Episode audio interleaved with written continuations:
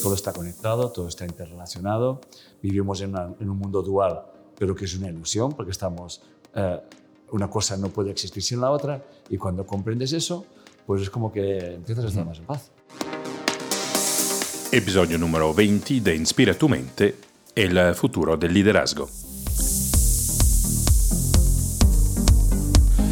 Hola, bienvenidos a este episodio, el episodio número 20, donde vamos a tener otra vez un gran invitado, un gran amigo, un invitado especial, Enrique Corvera. Vamos a escuchar la segunda parte de la conversación que tuve con él hace un par de semanas en Miami, en un tiempo cuando todavía se podía, era posible viajar y era posible encontrarse. Pero pienso que es una conversación aún eh, más inspiradora, considerado el momento delicado que estamos viviendo a nivel global, donde por un lado nos sentimos quizás más vulnerables, frágiles, y al mismo tiempo teniendo la oportunidad de concentrarnos más en nuestro desarrollo personal, eh, de tomar todo lo que nos está pasando, como sentí eh, recomendar un eh, monje budista en estos días, como una oportunidad como de un retiro personal, donde los desafíos, las consecuencias que estamos enfrentando y estamos viviendo por las crisis del coronavirus se pueden transformar en una oportunidad para reflexionar y llevarnos a lo que de verdad vale, a lo esencial. Eh, antes de eh, hacerle escuchar la segunda parte de mi eh, conversación con Enrique Corbera, especialmente porque esos son tiempos delicados de ansias, de posible angustia, donde también en nuestros negocios se pueden percibir ya las consecuencias de esta inmovilidad global que estamos viviendo los eh, invito también a contactarme, a escribirme, siempre disponible a hablar directamente con ustedes. La manera más rápida y mejor para eh, contactarse conmigo es escribiéndome un mensaje en mi WhatsApp, que es, eh, aquí está el número, que es el 57 para Colombia, 317 372 3638. Voy a repetir 57 317 372 3638. Y claramente me pueden también escribir un correo a aldo, a arroba y están también mis redes sociales, como por ejemplo Instagram, arroba a cívico, donde eh, pueden también seguir los contenidos que estoy subiendo, eh, también para apoyarnos y para vivir juntos este momento, entender cómo podemos crecer, cómo podemos volver esto en una oportunidad. Bueno, los dejo en este momento a mi conversación con Enrique Corbera y vamos a hablar de su descubrimiento del libro eh, un curso de milagros, el impacto que ha tenido en su vida y sobre algunos principios fundamentales que están eh, apoyando y que han apoyado su, su, vida, guiado su vida. Y pienso que son unos principios que nos eh, vuelven muy se vuelven muy útiles en esta temporada, en esta época en estos tiempos de crisis. Muchísimas gracias por seguirnos. Entonces aquí los dejo con Enrique Corvera. Es que no se puede cambiar el mundo. Sí, sí. No se puede cambiar el mundo. Eh, yo estoy haciendo esto porque un día me, le dije al Señor, al jefe, le dije, mira, te entrego mi vida. Bueno, ya sé que es tuya, pero te la entrego. Dirige mis pasos, lo que tengo que hacer o dejar de hacer. Yo pensaba que eso sería un camino de rosas, y ha sido un auténtico infierno, porque atención lo que te voy a decir, la gente se piensa que cuando haces esas cosas, entonces sale Dios, ah, hijo mío, que vienen, mueve al redil. No, no, no, no, no. Tú tienes que hacer una transformación y la tienes que hacer. Y es muy duro. El camino, eso es muy, muy duro. Yo le digo a la gente, cuando vayas a despertar, prepárate que luego verás las tortas que cómo vienen, ¿no? Y tienes que pasar por tus infiernos, y tienes que pasar por tus mayores miedos, tienes que pasar por la calumnia, eh, por el descrédito, etcétera, etcétera, y tienes que estar firme, entero, sin juicio, etcétera, etcétera. Y yo pienso que, que eso lo he pasado con nota, ¿eh? Eh, porque siento que me he liberado y he seguido mi camino, porque al final yo me rendí y dije, mira, Señor, yo me entregué a ti, yo hago ese camino. Si me he equivocado, te pido perdón y me, me abres otro camino y hago otra cosa yo sí tengo que dejar de hacerlo. O sea, a mí nunca me ha preocupado que lo que estoy haciendo mañana no exista. No me ha preocupado en absoluto, porque sé que si dejo de hacer eso, o la vida quiere que deje de hacer eso, aparecerá otra cosa en mi vida. ¿no? Y la verdad es que cuando decía eso me daba más trabajo. O sea que todo ya no lo he dicho más. He dicho, venga, Señor, yo sigo mi camino y no miro para atrás. Bendigo todas las dificultades que he encontrado en mi camino porque es lo que me han dado esa, esa maestría, ¿no? esta sabiduría. No me gusta la palabra maestro porque ah, esa maestría, ¿no? pero es como uh, esa sabiduría. ¿eh? Y sobre todo esa sabiduría que explicaba Jung de la conciencia la conciencia opositorum, o sea, saber jugar con los opuestos, saber guiarte, saber que las, las, las sombras son muy importantes en el camino, porque si no hay sombras no verás la, la, profundidad de las cosas. En definitiva, em, aprendes a perdonarte eh, y, en fin, eh, y no tienes ninguna meta. Entonces, ¿para qué hago eso? Para llevar, hacer esa trascendencia, como dice un curso de milagros, si quieres salvar el mundo, empieza por salvarte a ti. ¿eh? Lo cual quiere decir que si todos hacemos ese cambio tan profundo, viviremos en otro mundo. Eso está clarísimo, porque al final, como decía Max Planck, el mundo que vemos es, tiene que ver con nuestra conciencia. ¿eh? Llegó a decir que las leyes de la física y de la matemática y tal, eh, no sabía si en el día de mañana servirían, ¿no? porque lo importante es la conciencia. Yo pienso que estos seres, cuando llegan a, a descubrir esos, ese conocimiento, les tiene que transformar Totalmente, ¿no? Y, Max Planck para mí con esa frase lo dice todo, ¿no? Einstein me decía más o menos lo mismo, ¿no? Si no te gusta el mundo que ves, no lo puedes cambiar, pero si cambias un pensamiento sobre lo que ves, cambiará tu universo. Y eso también lo dice un curso de milagros, ¿no? Mm. Por lo tanto, las verdades pueden estar aquí, aquí, aquí, allá. Las verdades siempre han estado escritas de mil maneras, por mil maestros de diferentes clases, porque la verdad, la verdad siempre será dicha por locos, por borrachos, por científicos, por calumniadores y tal y cual, ¿no? Y por santos y místicos, ¿no? Pero al final todos acaban diciendo lo, lo mismo, ¿no? Todo está conectado, todo está interrelacionado, vivimos en, en, un mundo dual, pero que es una ilusión, porque estamos, eh, una cosa no puede existir sin la otra, y cuando comprendes eso, pues es como que empiezas a estar más en paz. y en todos estos años, porque antes hablabas de noche, en todos estos años, esta unión con Dios, para definirlo de alguna manera, ¿siempre has sentido o te has sentido hasta abandonado en cierto momento? Sí, hay nada, las noches oscuras. Ha habido un momento, me acuerdo una vez, que estaba muy enfadado contigo. no, me acuerdo ahora qué me pasó, pero sí que me acuerdo de la anécdota que se cayó un libro de mi librería, que yo tengo, en mi cama tengo una librería llena de libros, porque, y los puse allí porque siempre estaba leyendo libros, y se cayó un libro pequeñito, estrechito, eh, y, se, y, se, quedó abierto por una página donde yo había escrito mi rendición a Dios. Hmm. Y yo cerré el libro y dije, mm, vale, vale. Ah, aclarado, ¿no?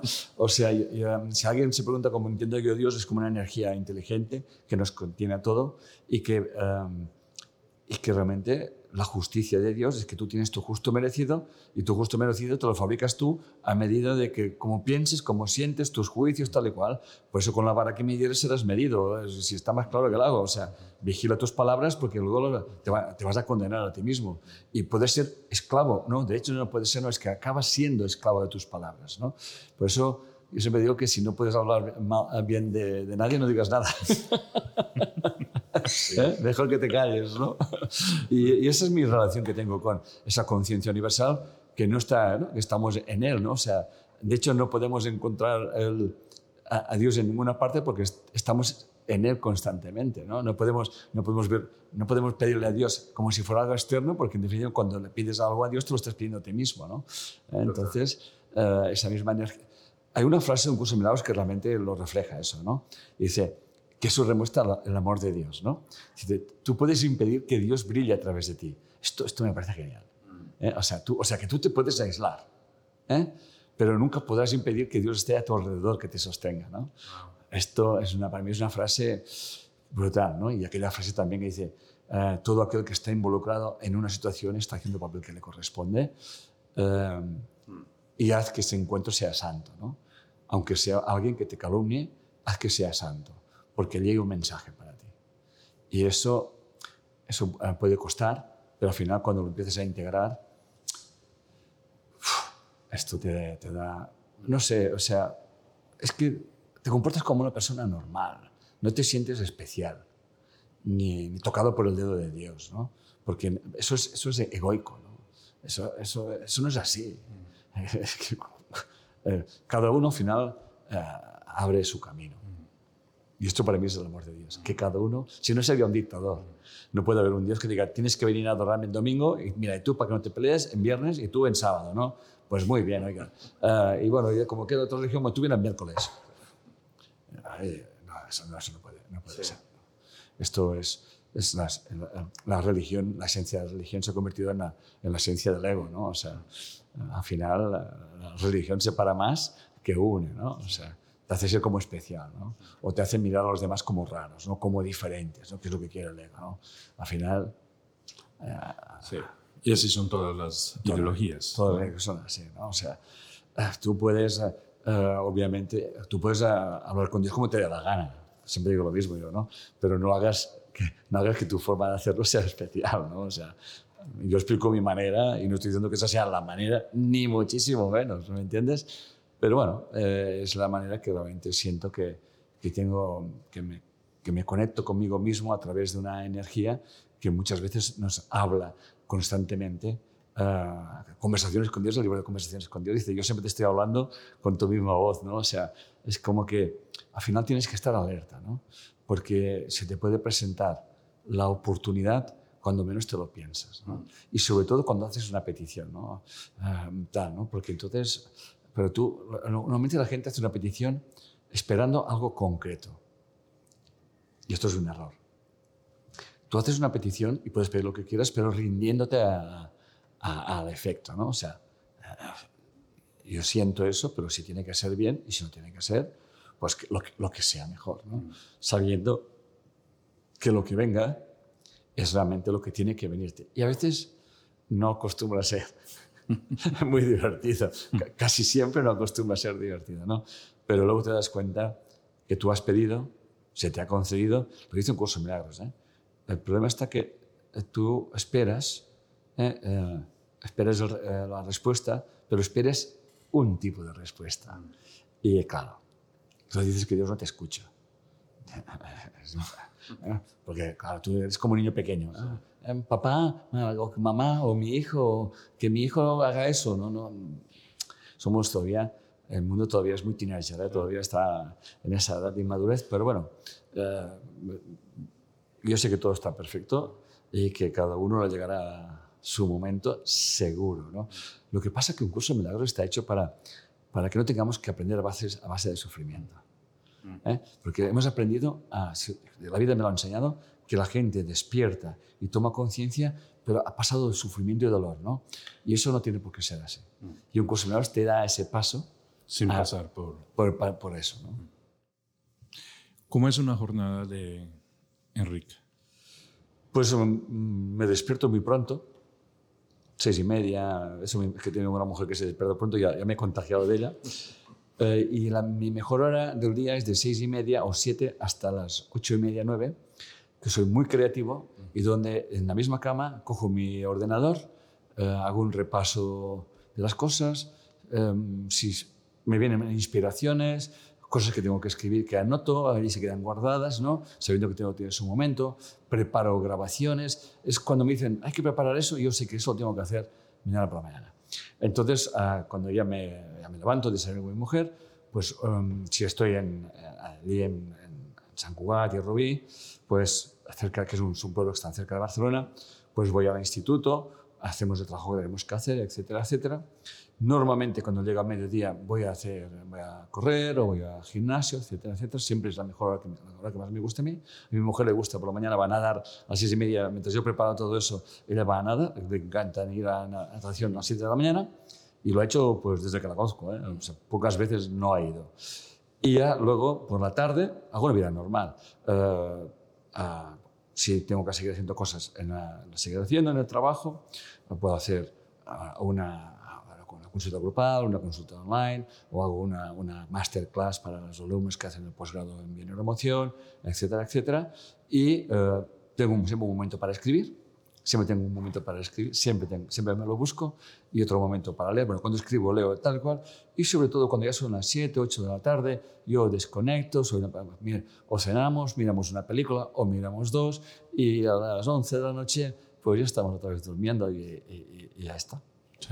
¿Tienes hábitos, cosas que repites? Bueno, el, deporte es muy importante, eso sí que es muy importante. Eh, la, lectura y es estar, estar recogiendo ideas tal y cual, pero eso lo hago a veces a lo largo del día, ¿no? Eh, a veces lo voy anotando, etcétera, etcétera, ¿no? Eso siempre lo hago, ¿no?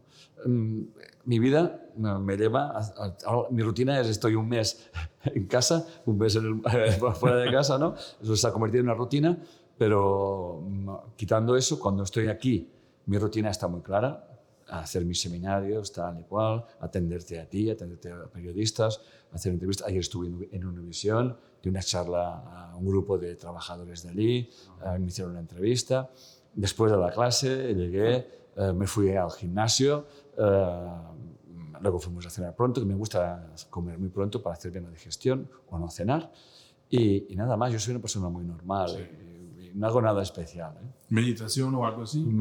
que, la gente haga meditación 24 horas al día como procura hacer yo. ¿Eh? O sea, eh, mantener la mente atenta a todo lo, a lo, que te rodea, mantener tu mente atenta a tus pensamientos y mantenerte ah, en equilibrio emocional frente a todo lo que ves, que practiquen ya verán ustedes. Eso ya al final he conseguido que hasta en sueños, en sueños, yo he tenido que me han ultrajado, me han atacado y tal, y he estado en paz en el sueño. Entonces cuando me, despierto digo, eso es, eso es meditar, ¿no? O sea, ese hábito ya, ya no hay noche ni día, ¿no? y a veces lo digo a mi mujer, he pasado por situaciones impresionantes, el sueño acostumbra a ser muy simbólicos, ¿no? Y, y, ves, por ejemplo, un día soñé que me encerraban en una, en una habitación que estaba llena de serpientes venenosas y ninguna, ninguna se atrevió a morderme. Hmm. Es más, se levantó una, se me puso de cara así y yo la cogí por el cuello, ¿no? Tal, y se rindió, ¿no? Entonces, te, lo explico y me emociona, ¿no? Porque fue tan real ¿eh? y me di cuenta de que estaba en paz, ¿no? Y eso es, lo importante, es saber que todo lo que te está pasando tiene que ver contigo por, y te puede disgustar muchísimo o no gustarte. Tienes, expresas tu estado emocional, pero se queda allí, no hay, no hay juicio, ¿no? Entonces, hay ese momento de paz. Un curso de milagros te dice, pide un instante santo, mm. que es ¿qué tengo que hacer? Te entrego esta situación ¿eh? y te rindes otra vez, ¿no? Y dejas que suceda lo que tenga que suceder, ¿no? Y eso para mí es auténtica meditación, ¿no? Lo demás a mí me parece muy bien, ¿eh? pero dice un curso de milagros que esto de meditar y estar en contemplación, tal cual, al final lo conseguirás por tu hábito y tu... Pero esto es un camino muy largo. Mm. ¿eh? Y está en la página, creo, si no recuerdo, 333, 334, o sea, que no tienes que hacer nada, ¿no? Comprendes que al final eh, la meditación tiene que ser totalmente activa, ¿eh? las 24 horas del día. ¿Cómo discernes tú? O sea, puede ser que tienes una intuición o no sé si tengo que hacer eso o, no hacerlo. ¿Cómo, cómo discernes? Es algo que siento. Es algo que siento que tengo que hacer. Es, es, como que es una, como una energía. Siento que, mi siento que esto es lo que tengo que hacer. Y, y muchas veces le digo una cosa a mi mujer y al cabo de un rato aquella cosa pasa. ¿eh? O sea, eh, porque claro, para el inconsciente, eh, si estás atento y alerta, cuando se manifiesta una cosa en tu vida, te han avisado antes. Porque vamos, es como, que, es que, parece que vayamos hacia el futuro, pero lo que vamos es que las, las, cosas van, van aterrizando. ¿no? Es algo que, como hasta los títulos de los libros, y yo no decido, lo primero, me, viene un sueño, me sale el título, y, pero no me dice nada más que el título. Quiero decir, hay que escribir sobre eso, ¿no? Y, así fue, ¿no? Entonces empieza a surgir todo. Y sientes que, pues, tienes que, no se puede explicar, es que es una experiencia. Porque si no, la gente, la gente le gusta mucho los cómo, los cuándos y de qué manera, ¿no? Mm. Yo siempre digo a la gente que haga aquello que sienta que tiene que hacer, ¿no? Y que, y que siempre viva teniendo en cuenta que no vemos las cosas como son, sino como somos. Y eso es muy importante.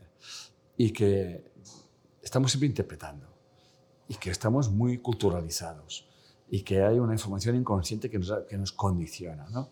Eso no está bien ni está mal. ¿no? El problema es cuando conviertes eso en dogma o en religión o en tu verdad que la empleas para atacar al otro. ¿no? Mm. Eh, este es el gran problema. ¿no? Hasta aquí esto es el mundo de, de Lego y de Matrix, ¿no? que los Smiths allí peleando. Mm. Y volvimos al libro, a, la experiencia del encuentro con el concurso de milagros. ¿Te acuerdas cuando lo abriste? ¿Cuál fue la primera cosa que te sacudió? Como si eh, me leyera la caperucita roja. Para mí fue como un cuento. Lo entendía todo. Y escribí, sentí que tenía que escribir un resumen de 100 páginas, me acuerdo de 100 páginas. Y, daba las clases y les entregaba aquel libreto. Y la gente les, lo agradecía. Y luego ese resumen se convirtió en, otra, en otro mandato de, la, conciencia, ¿no? Se me presentó un señor y me dijo, tú tienes que escribir sobre un curso de milagros. Yo dije, ¿yo? Bueno, tú tienes que tener mucha experiencia. Bueno, bueno, no sé. Tal. Sí, escribe. Y me trajo el contrato para firmar y escribir el libro que todavía no estaba ni, ni tal, ¿no? Y le llamé Curación a través de un curso de milagros. Este libro ya lleva años y se sigue vendiendo, eh, creo que más o menos eh, habremos pasado los 60 o 70 mil libros vendidos ¿eh? en varios años. Sí, sí. Bien. Y, y, se sigue vendiendo igual, ¿no? Y la gente me lo dice, que coge ese libro y entonces ya se puede leerse el, el, libro, mayor, ¿no? Dice, es como que das las pautas de cómo entender el libro mayor, ¿no? De hecho, y siempre para un, consejo que os doy a la gente, las siete primeras lecciones de un curso de milagros encierran todo, todo el curso. Hmm. Entonces, yo siempre les digo a la gente, hagan las siete primeras lecciones. Cuando hayan llegado a la séptima, vuelvan a empezar. Hmm. Vuelvan a empezar. Y ya sentirán cuando tienen que seguir. Hmm. ¿Eh? ya lo sentirán, porque está todo allí. Luego, eso es, como que un desplegable, ¿no? Luego se va desplegando, ¿no? Pero al final el curso de milagros siempre es reiterativo en las enseñanzas. Las enseñanzas de mil, de mil maneras diferentes, pero se enseña lo mismo. Y están en las siete primeras lecciones, que básicamente es lo que enseñan mis seminarios de curso de milagros. Las siete primeras lecciones, porque allí está todo. Sí. Hago, hago, luego un sketch o un spoiler de cada, de cada lección, ¿no? Eh, pero en la esencia digo, pero eso es pero eso ya, luego la gente disfrutará de curso de milagros. Pero primero, las siete primeras lecciones. Eh, una cosa que me ha... Tú sabes que el tema de los conflictos es algo que me, que me mueve. Y en la prefación del, del curso de milagros, en la primera página, contando la génesis del libro, es porque esos dos profesores de Columbia University tenían una relación horrible. Horrible. y se preguntaron, pues, hay que tener una vía más fácil. Y eso fue el comienzo. El comienzo. De, hecho, hay un libro maravilloso que creo que se puede descargar en Google, que se llama Un viaje sin distancias. es un libro pequeñito y que explica todo ese proceso. Es, es, es, un amor del libro, ¿no? Y explica uh, cómo Helen uh, pues, se enfada y coge el libro, porque ella estaba en el hospital, y lo tira a la basura, tal y cual. Y luego, cuando por la noche, dice, ay, ¿por qué lo has tirado con todo lo que había escrito allí, no? Y aquel día que tenía que recoger la basura no, no pasó. Hmm al día siguiente se lo encontraba allí, ¿no? Y como la voz les sigue, bueno, vamos a seguir, ¿no? Estuvo siete años y como podía haber estado más, obviamente, y siempre se peleaba con, ¿y por qué me has escogido a mí, no? Y, pero dice, no, porque mm, yo nunca me equivoco que me escojo. Y además entendí, era una persona que dijo que no creía en el curso de milagros, pero sabía que era verdad. Eso realmente eso le daba una, credibilidad impresionante. ¿no? Él siempre estuvo peleando con el curso de milagros, ¿no? porque no aceptó o no aceptaba, pienso al final, al final quizás sí, no lo sé, que para qué ella tenía que hacer eso. ¿no? También entiendo ese proceso, ¿no? porque tuvo que romper muchos esquemas y muchas historias, ¿no? pero hubo una transformación. Yo conozco una persona, mi editor, que la conoció personalmente, Helen Schumann, y me dijo que era una persona que hablabas con ella y como podía pasar por normal. Normalísima, ¿no? O sea, eh, bueno, pues, no destacaba en nada ni, ni quería que, ni destacar ni muchísimo menos, ¿no? Yo soy un gran tímido, y, pero un gran tímido, y, y, al final pues he cogido la timidez y me la he puesto en el bolsillo porque, porque al final siempre digo lo mismo, ¿no? Digo, mira, señor, yo estoy aquí, eh, tú sabes por qué estoy, mm, inspírame y, y se acabó, ¿no? Y cuando se acaba, pues más, pues sigo haciendo mi vida normal, etcétera, etcétera. Una de las cosas que realmente me han sorprendido en mi vida es el, cariño que recibo de la gente ¿no? y el impacto que ha hecho la gente. Es algo que, que yo no alcanzo a comprender ni tampoco entiendo, ¿eh? mm. pero tampoco me voy a calentar la cabeza. ¿no? O sea, es lo que hay y, y, perfecto. ¿no?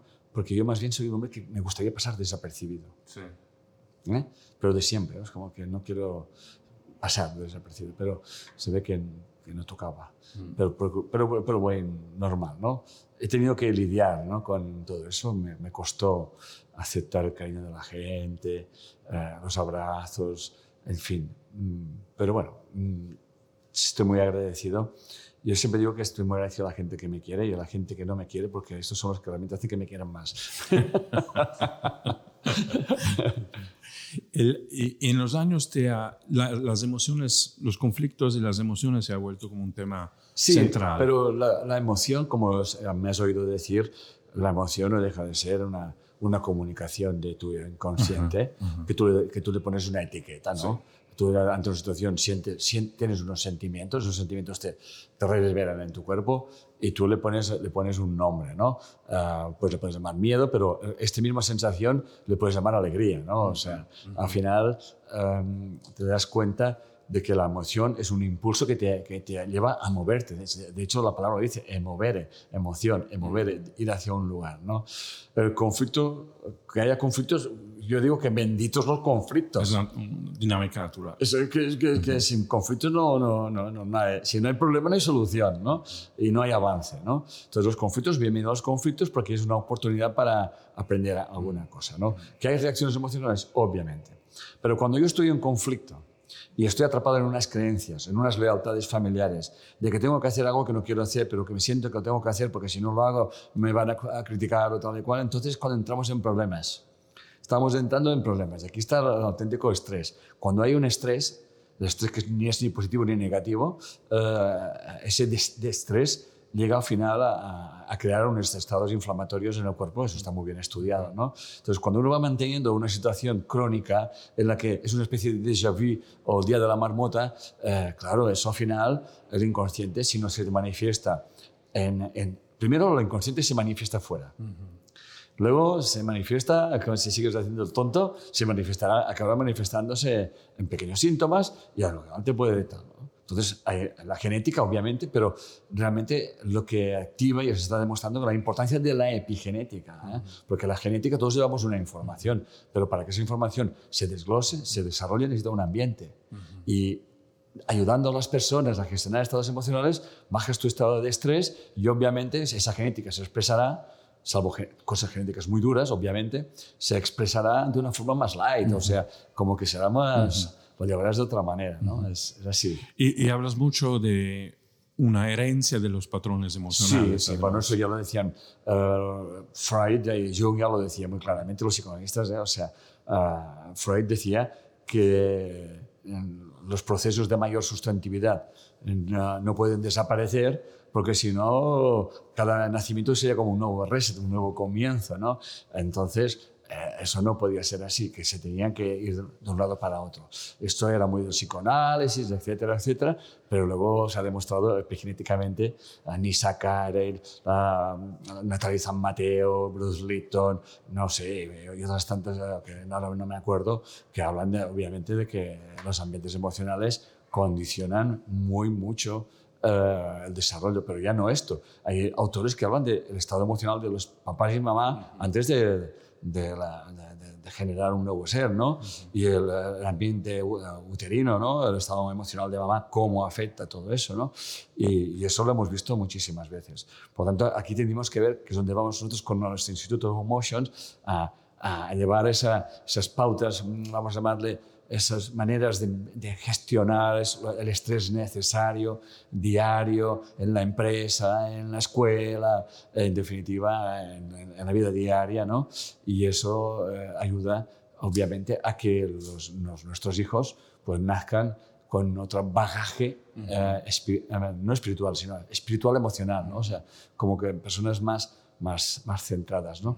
Y eso se aprende de pequeño. ¿eh? O sea, lo, que, lo que vemos en el ambiente familiar, eh, lo decía Bruce Lipton eh, y lo dijo Anthony de Melo, lo decía también, cuidado a los padres con lo que dicen o lo que dejen de decir porque se convierten en leyes en el día de mañana. ¿no? Y el aprendizaje y cómo hay personas que permiten aguantar ambientes muy estresantes y están generando futuros maltratadores porque están viendo aquello que hay allí en casa, ¿no?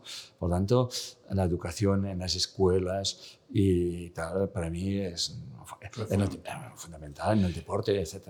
Entonces, fundamental para interrumpir o trascender esos patrones y crear los patrones de emoción que tú quieres, nuevos. nuevos, porque al final la información no se pierde. Sí. ¿eh? La información no se pierde, pero sí que lo puedes transformar. Por lo tanto, a la información le damos otro calibre, mm. otra vibración.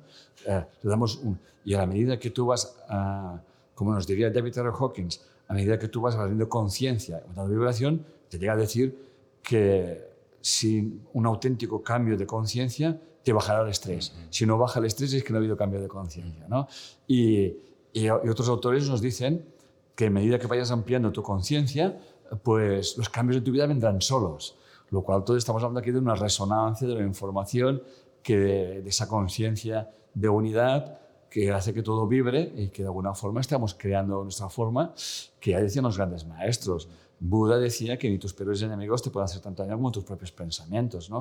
O sea, no sé, Jesús te decía, em, con la vara que midieres serás medido, ¿no? O sea, esos grandes maestros decían algo que la física, pienso yo, está demostrando que todo está interrelacionado, que todo resuena, que todo es información y que, bueno, estamos formados de partículas.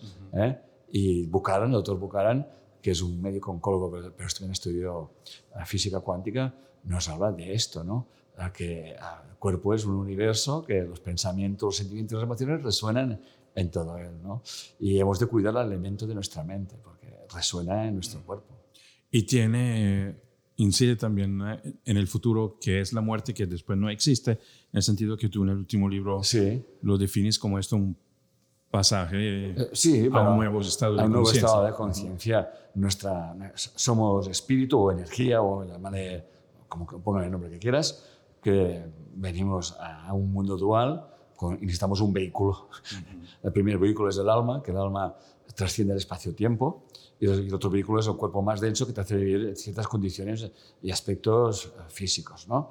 Y, y, nada más, el cuerpo está, obviamente es, hace, es una caja de resonancias de, de, esa información. Almacena esa información a través de la genética. ¿Eh? De alguna forma la naturaleza se, se hace eterna mediante el código genético, pero el código genético hoy en día se ha demostrado que de determinista nada, sino que eh, he leído libros, ahora me acuerdo de autores que dicen que eh, puedes cambiar tu ADN, de hecho, eh, cambiando tú esa vibración. ¿no?